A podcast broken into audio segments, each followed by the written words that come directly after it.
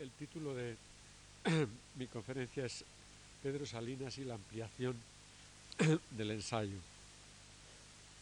El ensayo es cuantitativamente la gran novedad de la literatura novecentista, escribía Pedro Salinas en 1943 en un repaso resumen general de la literatura española de nuestro siglo para una enciclopedia norteamericana, añadiendo, el ensayismo es el género más favorecido en cantidad por los nuevos escritores, pues sirve de vehículo a lo que tiene de más intelectual el nuevo siglo. Además, cito, el ensayo se diversifica en muchas maneras, en propósito, en contenido, en valor literario. Salinas precisa además que en Unamuno los ensayos son pura confesión tan ardoroso tono confidencial, mientras que en Ortega abundan los ensayos que él llama docentes, y también hay un tercer tipo de ensayo representado por la tarea divulgadora de autores científicos, sobre todo médicos, como el doctor Marañón o Cajal. Así puede decir Salinas que el ensayo español del siglo XX tiene por particularidad el ir dirigido a un público amplio, pero conservando suprema dignidad de tono. De ahí también cito que en el ensayismo se hallan algunas de las, de las mejores páginas literarias de hoy. Recordemos que Salinas escribía las palabras citadas en 1943, cuando se encontraba él mismo en el comienzo de su más fecunda época de ensayos, de ensayista. Esto es, Salinas, como otros destacados escritores españoles, residentes desde el final de la Guerra Española en las Américas, tiene la oportunidad de escribir para un público aún más amplio que el que solía tener en España, el de los países de lengua española cuyos periódicos le ofrecen sus páginas. Esto es importante tenerlo presente en contraste con otros exiliados europeos, sobre todo centroeuropeos, eh, que llegaron, por ejemplo, a los Estados Unidos, porque en muchos casos tuvieron que cambiar de lengua, o sea, tuvieron que escribir en inglés o se quedaron sin escribir ya. Ah, pero en el caso de los escritores españoles, todos continuaron normalmente su tarea literaria. La nueva situación del escritor español, transterrado en las Américas, le creó además una, peculiar situación que Francisco Ayala consideró en uno de sus lúcidos ensayos, ¿Para quién escribimos nosotros? Esta situación motivó, por ejemplo, que se escribieran muchos más ensayos que novelas o que obras teatrales. Además, el ensayo español y también el de otras lenguas se prestaba por la nueva situación histórica que empezaban a vivir esos escritores para eh, ser utilizado. Esto es, el derrumbe de los sistemas filosóficos totalistas, abstractos, favorecía la expresión ensayística. De ahí que algún ensayista español ah, pudiera referirse a un pensar por ensayos. Pero es preciso ahora detenernos en la cuestión semántica generada por el vocablo ensayo y por la palabra que emplea Salinas, ensayismo. Recordemos que en 1580 se publicó en Francia un libro con un título bastante enigmático, ese Ensayos, Pruebas, Ocurrencias, por un autor, Michel de Montaigne, que decía en el prólogo, en el prólogo con verdadera modestia que él mismo era la materia de su libro. El libro de Montaigne tuvo un, éxito casi inmediato y añadamos que se trata, lo vemos hoy mejor que nunca, de uno de los grandes textos de la civilización humanista moderna. Fue traducido pronto al inglés con el título de Essays y pronto también se empezaron a publicar en inglés con ese mismo título libros, como por ejemplo los Essays de Lord Bacon, el fundador de la filosofía científica moderna. No podemos detenernos en esta importante cuestión semántica, pero es útil señalar que en varias lenguas europeas hoy se emplea muy vagamente el término ensayo, que se ha transformado en un saco que engloba muchas cosas muy poco similares. En, inglés, en una librería, se colocan ciertos libros dentro de una categoría muy general, non-fiction. Ah, pero en español, en alemán y en otras lenguas se ha generalizado hoy el, término ensayo, aplicado a muchos libros que no lo son, pero sí que están escritos en prosa discursiva. Volvamos a Montaigne. ¿Qué representaba su obra? Año de 1580, cuando nació Quevedo, primer escritor español que lo cita, claro, mucho más tarde, hacia principios del siglo XVII. La falta de tiempo no nos permite hacer más que unas pocas observaciones sobre lo que significó para Montaigne su libro, que expresaba una actitud intelectual muy, muy propia del pensamiento de su tiempo, o mejor dicho, el pensamiento crítico de su tiempo. Montaigne no quiere emplear términos como sistema o suma o cosa parecida, porque él siente que no es posible conocer el mundo, vivirlo, con un pensamiento que quiera ser abarcador de una manera total, sistemático, aunque desde luego él cree en la posibilidad de un pensamiento coherente. El libro de Montaigne perturbó inmediatamente a los dos extremos del pensamiento teológico de la época, los católicos ortodoxos y los protestantes, los nuevos protestantes, igualmente ortodoxos. Montaigne rechazaba todo dogma y lo que él ofrecía lo hacía con la modestia precisamente de llamarlos ensayos, o sea, pruebas, experimentos, eh, experiencias, ocurrencias. Para la historia intelectual y semántica del vocablo, anotemos que en español, Quevedo, por ejemplo, lo traduce como discursos. Pero de hecho, el libro no pudo ser leído en español hasta muy finales del siglo XIX Añadamos que fue puesto en el índice de libros prohibidos en 1676. Hubo, sin embargo, un español que lo tradujo y su manuscrito del siglo XVII sigue, que yo sepa, inédito en la Biblioteca Nacional, manuscrito número 5635. En 1975 se presentó, sin embargo, en la Universidad Complutense una tesis doctoral en la Facultad de Filosofía y Letras, contribución al estudio de la influencia de Montaigne, que yo sospecho fue dirigida por el profesor Lapese.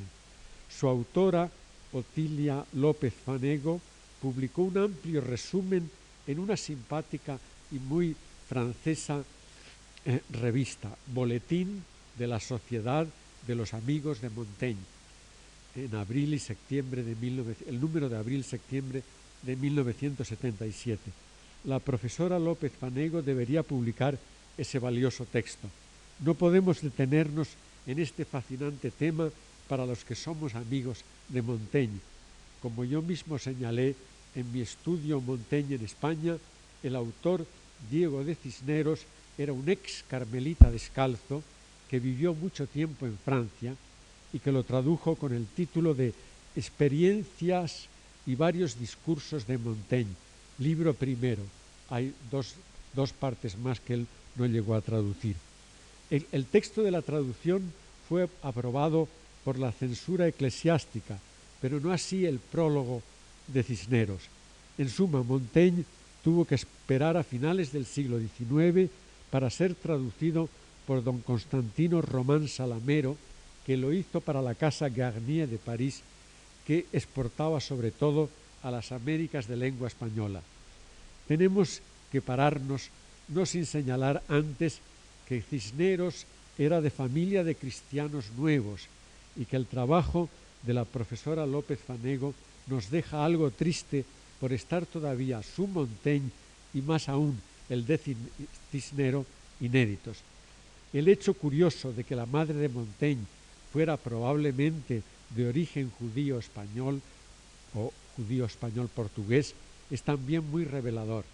Perdonen ustedes si me he detenido en esto, porque en verdad la traducción de Cisneros habría sido anterior a otra en varias lenguas si se hubiera publicado en 1635.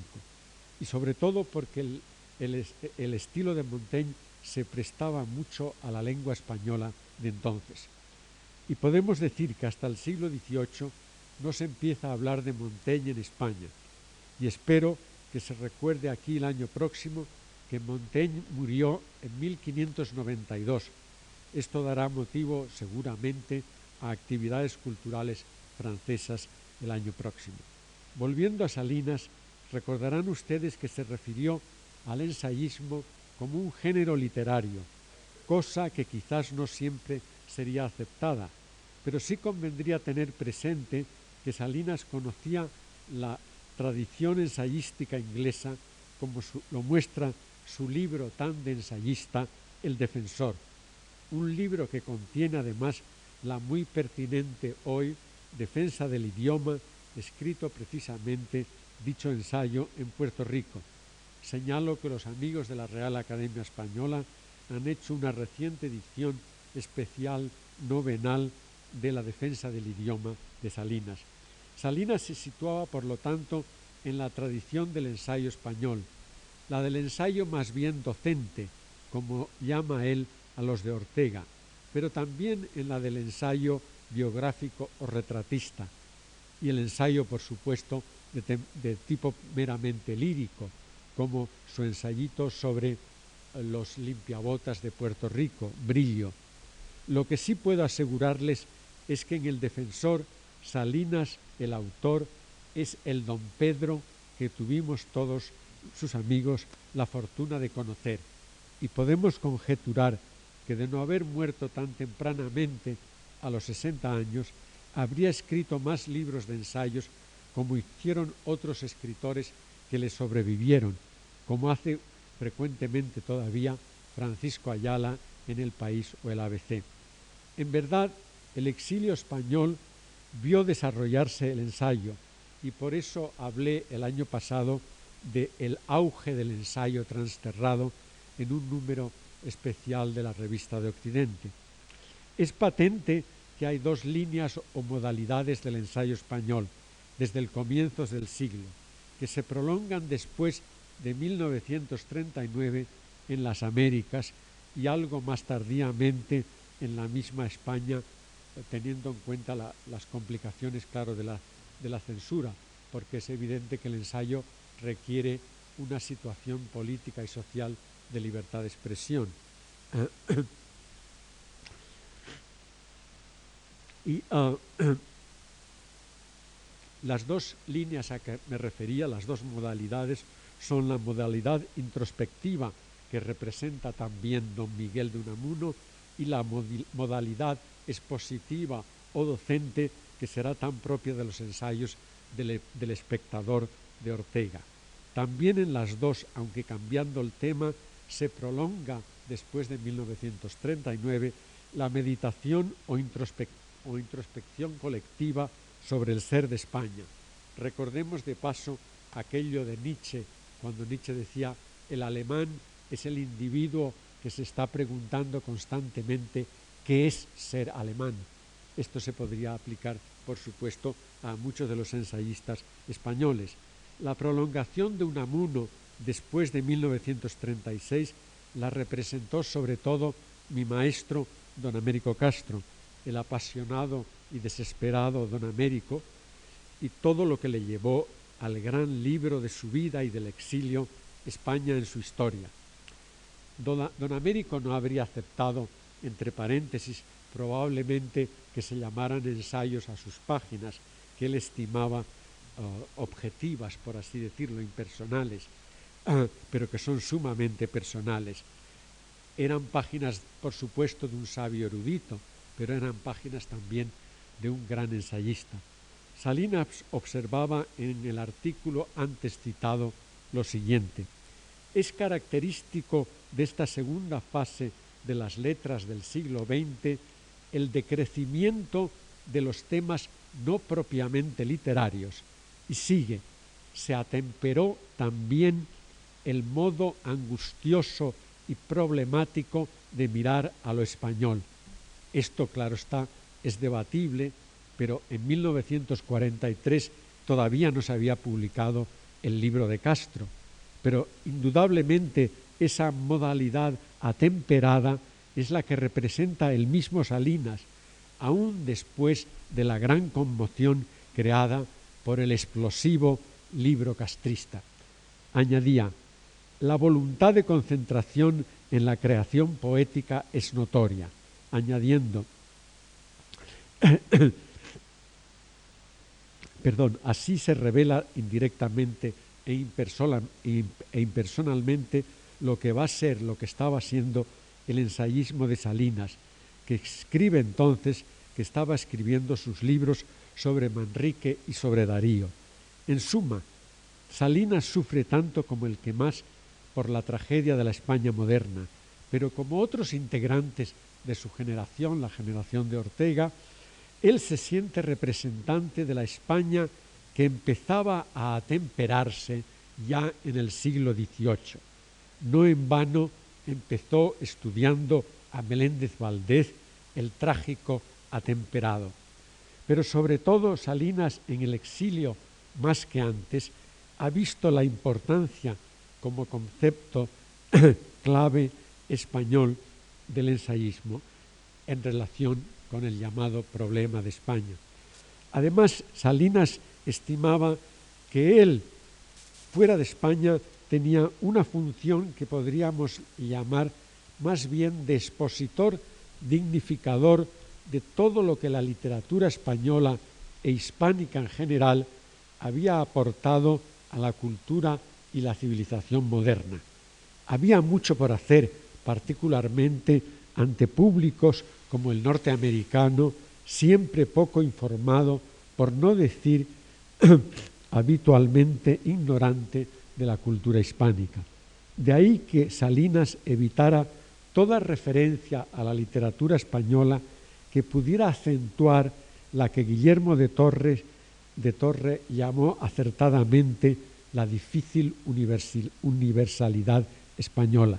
Se trataba para Salinas de continuar más bien la actividad a la que había dedicado casi toda su vida profesoral desde sus primeras clases en la Universidad de París en 1914 hasta la de, eh, eh, realizada a partir de 1936, exponer ante estudiantes y colegas de otros países lo que él consideraba el legado principal a la civilización europea de la cultura española. Propongo en suma a la consideración de ustedes la siguiente hipótesis. Salinas es plenamente, gozosamente ensayista genuino desde 1939, cuando empiezan sus colaboraciones en la prensa hispanoamericana, cuando siente que el exilio va a prolongarse y sobre todo desde su estancia en Puerto Rico, cuando descubre todas sus propias potencialidades literarias, al, hallarse de nuevo en lo que él llamaba el solar de la lengua. Esto es, el, Salinas plenamente ensayista lo es en los años más felices de su exilio, cuando es escritor español transterrado. Un ejemplo basta para mostrar a ustedes la transformación de Salinas en uno de los grandes ensayistas de la lengua castellana. Consideremos los ensayos del libro sobre Jorge Manrique, que es quizás su mejor estudio literario, donde muestra que la erudición no basta para sentir la belleza de una obra como la del poeta castellano del siglo XV. Tenemos dos textos separados por diez años que muestran muy concretamente que podríamos llamar lo que podríamos llamar la, la ampliación de la perspectiva de Salinas.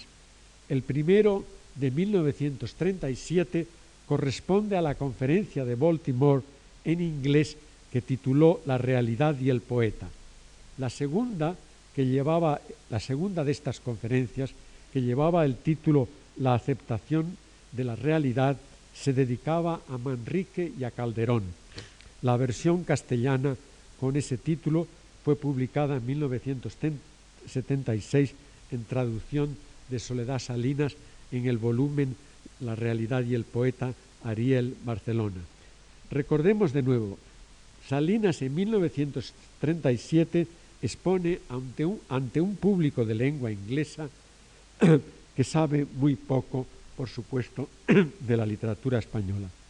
El propósito de Salinas ahí es mostrar un aspecto central de la actitud de Manrique ante la muerte y ante la vida. Cito, esta es la última conclusión. No, no debemos dejarnos engañar por la realidad engañadora o aparente, sino hacer buen uso de ella.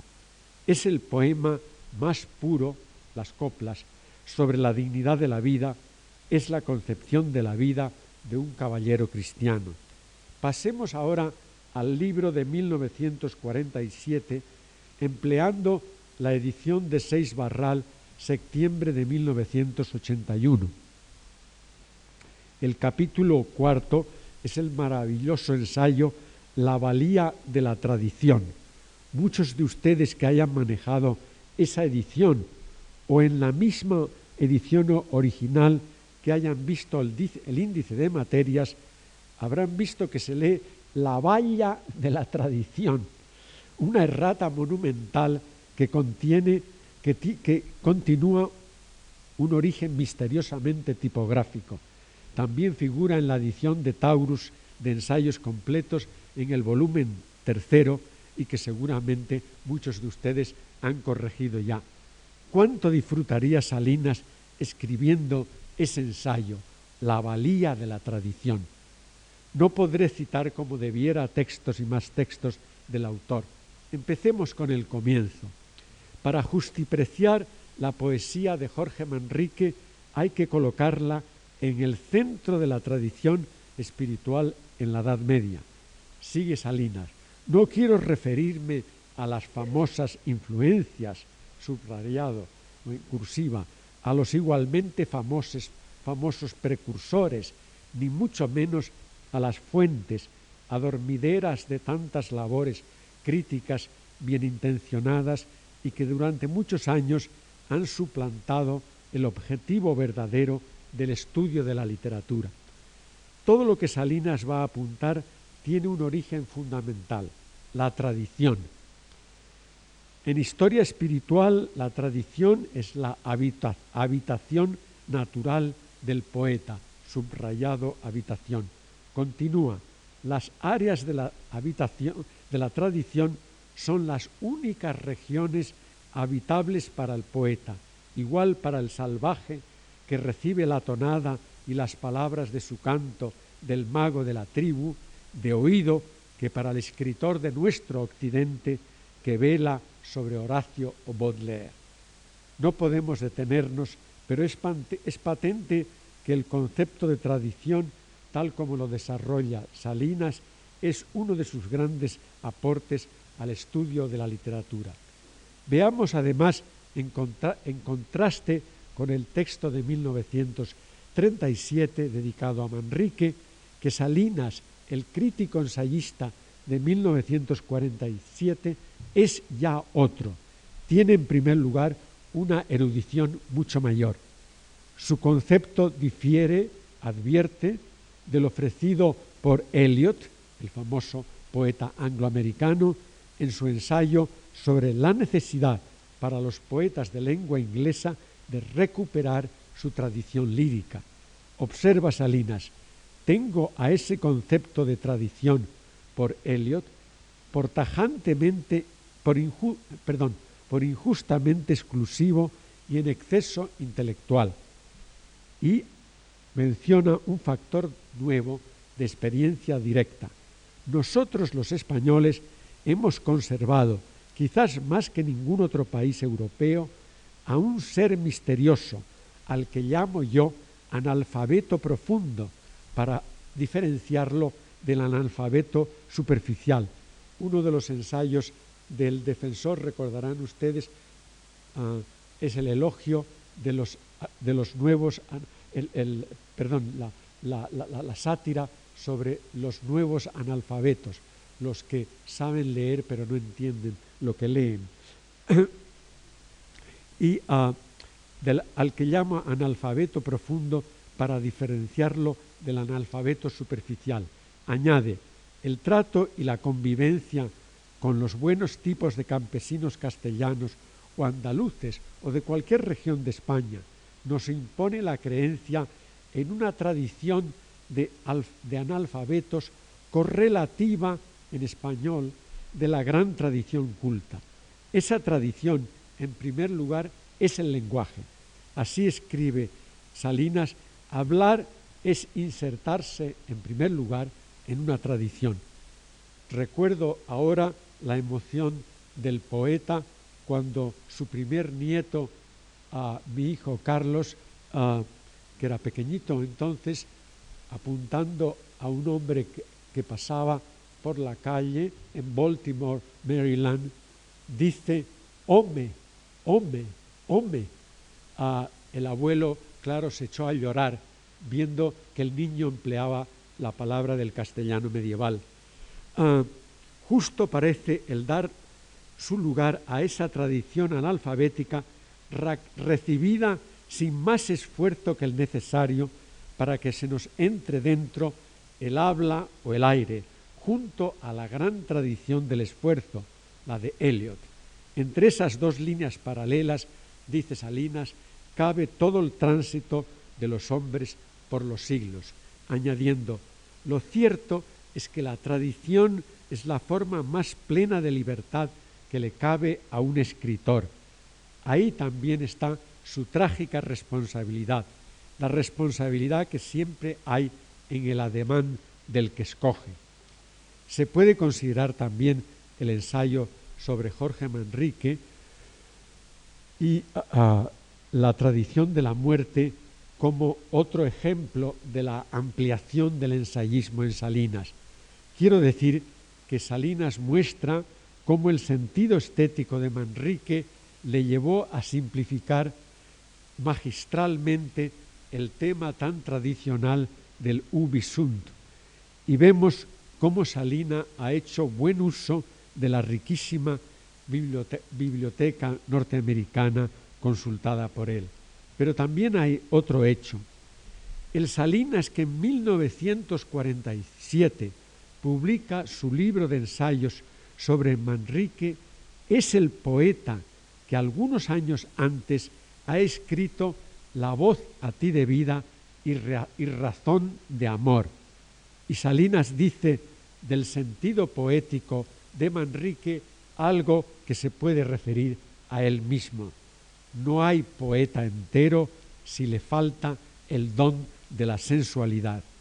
Así vemos que las coplas de Jorge Manrique no son sólo una elegía y la más importante de la poesía española, junto, por supuesto, con la de Lorca por la muerte de Sánchez Mejías, son en verdad una rememoración de una vida vivida intensamente, gozosamente, aquellas ropas chapadas, únicas, como había apuntado ya Antonio Machado, aquellas ropas chapadas y no otras. De ahí que exclame Salinas, Manrique tiene una delicadísima sensibilidad y los eruditos, añadamos, a un hombre tan sensible como Menéndez Pelayo, se equivocan ante un texto referido a la muerte pero tan lleno de vida.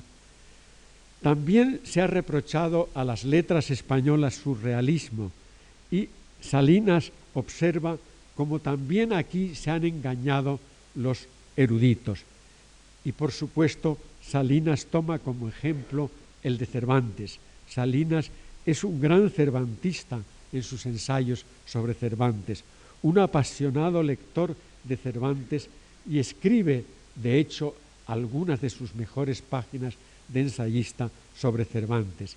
Cito, Cervantes realiza acaso como nadie el tipo de la novela de trascendencia poética, en la que le queda al lector detrás del entretenimiento inherente en toda obra de ficción una claridad, una iluminación espiritual que ya no alumbra a los personajes del libro, sino que revierte sobre él, sobre el lector y a él le ilumina.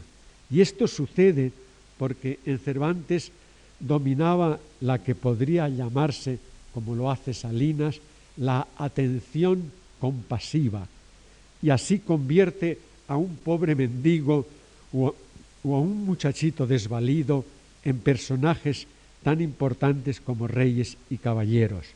La ficción anterior a la de Cervantes estaba encasillada en clases sociales. El, malo en inglés se sigue diciendo el villano, the villain. Ah, conviene advertir que Salinas no hace ninguna alusión a las circunstancias históricas de la España de Cervantes, ni a, sus dificultades personales y profesionales dentro de una sociedad de estructura rígidamente autoritaria. Y por eso sorprende que Cervantes ah, haya podido hacer una obra nada doctrinaria ni sermonaria y sobre todo nada impositiva. En la España de Cervantes no hubo verdaderamente libertad, pero él consiguió crear en su obra lo que Salinas llamó un clima de libertad.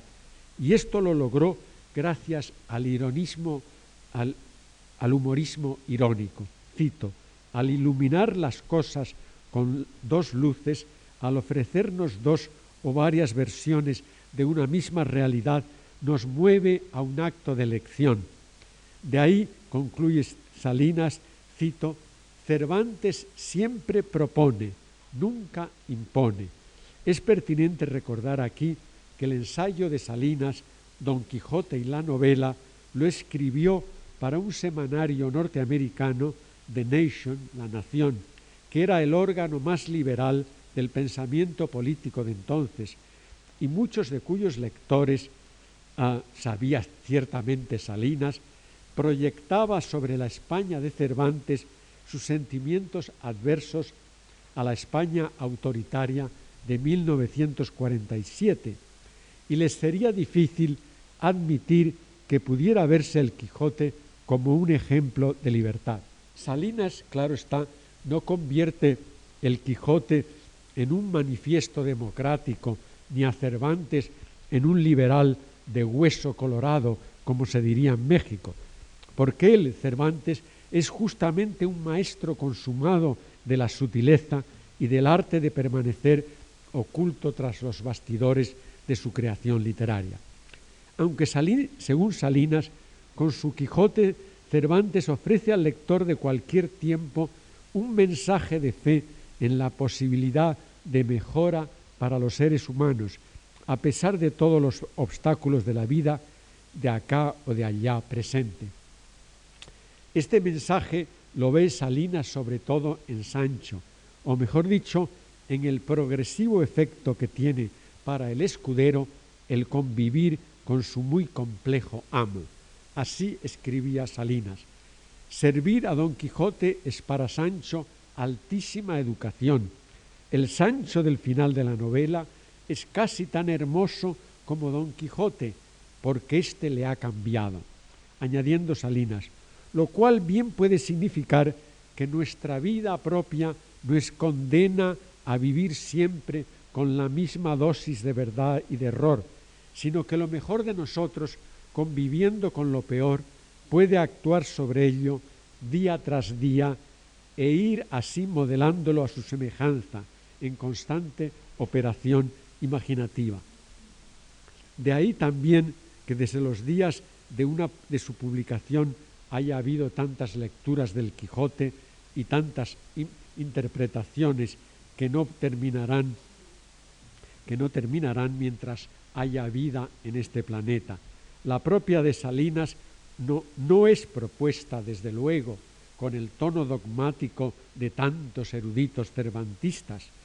Salinas, recordemos, daba casi cada año académico un curso, un curso, o a veces dos, sobre Don Quijote, que él no ofrecía como un investigador minucioso de la literatura, sino más precisamente como un lector casi continuo de la gran obra de Cervantes.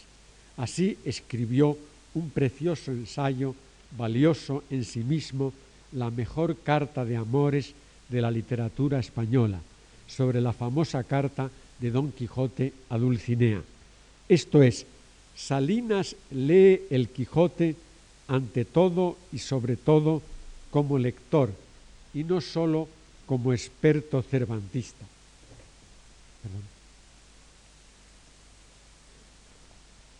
Sería inexacto, por otra parte, considerar a Salinas como un profesor carente de los métodos más convencionales de la investigación literaria.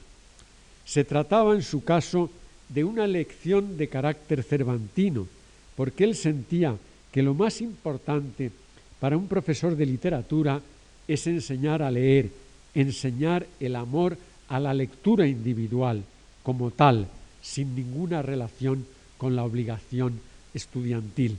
Muchos de ustedes habrán visto los resultados de una encuesta publicada no hace mucho sobre, hecha en Francia entre los estudiantes de bachillerato que han confesado francamente, desgraciadamente, la mayoría, que, que la palabra lectura para ellos está relacionada con las lecturas de clase, no con lectura individual independiente. Con lo cual, vuelvo a reiterar, no debe uh, deducirse que Salinas se oponía a la crítica profesional.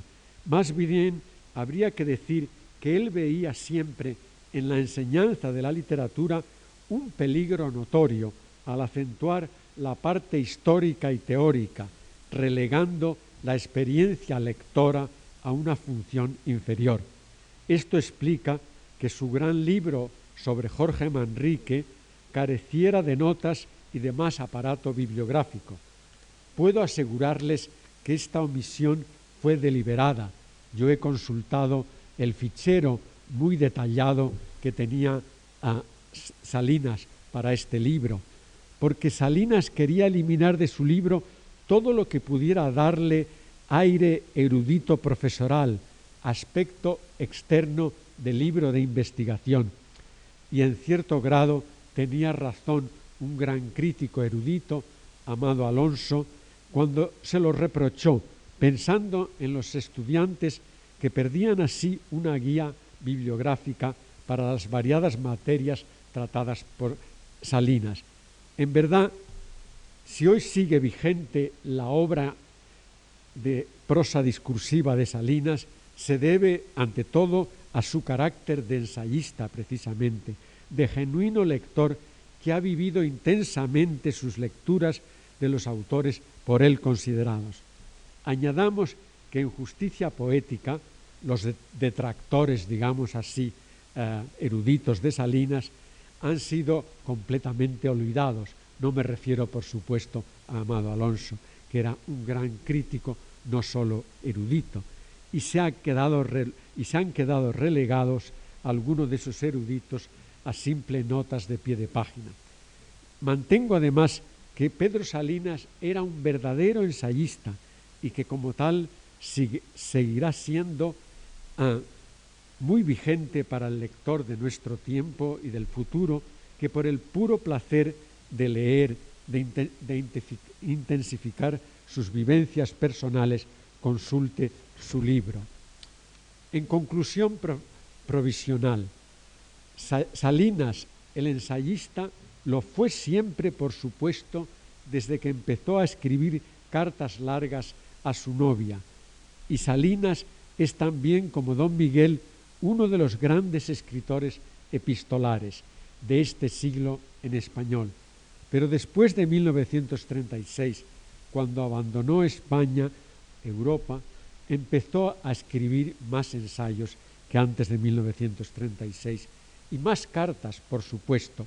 Ah, recientemente ah, se ha publicado una carta, un fragmento de una carta de un amuno en que él, dirigida a Zorín, ah, en que don Miguel menciona que el verdadero origen de su, de su manía epistolar está en la soledad que él siente.